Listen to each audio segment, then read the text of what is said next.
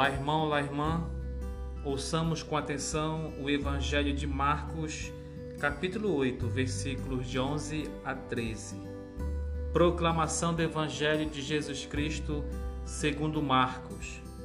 Naquele tempo, os fariseus vieram e começaram a discutir com Jesus. E para pô-lo à prova, pediam-lhe um sinal do céu. Mas Jesus deu um suspiro profundo e disse: Por que esta gente pede um sinal? Em verdade vos digo, a esta gente não será dado nenhum sinal. E deixando-os, Jesus entrou de novo na barca e se dirigiu para outra margem. Palavra da salvação.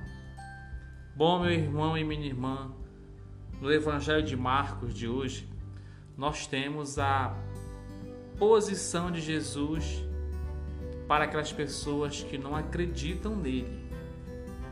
As pessoas que não acreditam em Jesus, o que, que ele faz?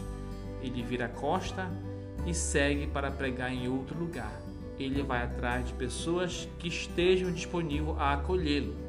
Essa é a postura de Jesus. Quem não acredita, quem é incrédulo na obra do Senhor, Jesus não vai perder tempo, nem vai discutir. E simplesmente faz o que ele fez nesta passagem do Evangelho de Marcos. Vai dar um profundo suspiro e seguirá adiante, porque ele, ele tem pressa de falar do reino de Deus, Jesus tem pressa de falar do amor, da salvação para aquelas pessoas que querem ouvir e querem receber Jesus no íntimo do seu coração. Jesus não perde tempo com quem não acredita nele. Jesus não perde tempo com quem está testando ele. Essa é a nossa é a lição de hoje de Jesus Cristo. E também nos deixa uma lição muito forte, uma lição muito importante também para quem não acredita. Nunca busque tentar o Senhor. Se as pessoas e se existe alguém incrédulo, se você está duvidando ou conhece pessoas que duvidam, da realmente da realeza de Jesus Cristo, do seu poder, muitas vezes pede sinal, pede milagre, mas não porque está precisando do milagre ou está necessitando de uma bênção, mas porque quer colocar prova a Jesus Cristo, quer colocar prova a Deus para saber se ele é poderoso. Então isso é um pecado grave, né? Porque é, até chega a ser um pouco do pecado é, contra o Espírito Santo, porque você acaba não aceitando Jesus Cristo como todo-poderoso, com a, aquela manifestação perfeita de Deus. Então não duvide de Jesus Cristo, não coloque ele à prova. Tenha muito cuidado quando você diz, é, é, é dizer alguma coisa, alguma frase, para colocar à prova o poder de Jesus Cristo, para colocar à prova a, a o seu amor por nós, porque Ele sempre vai nos amar, dependendo das condições. Mas cuidado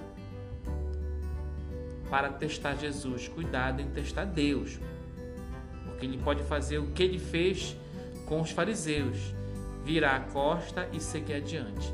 Então, quando a gente for ao encontro de Jesus Cristo, quando a gente for é, ir ao encontro, na nossa intimidade com Deus, façamos isso de modo sincero, honesto e verdadeiro não vamos testar Jesus, não vamos testar nosso Deus Todo-Poderoso. Quando nós pedimos uma bênção, quando nós fomos ao encontro de Deus porque precisamos de um milagre, façamos isso verdadeiramente. Porque se a gente for com a intenção de querer experimentar o poder de Deus para saber se Ele é poderoso, para saber se Ele existe, para saber se Ele está cuidando de você, pode não acontecer nada.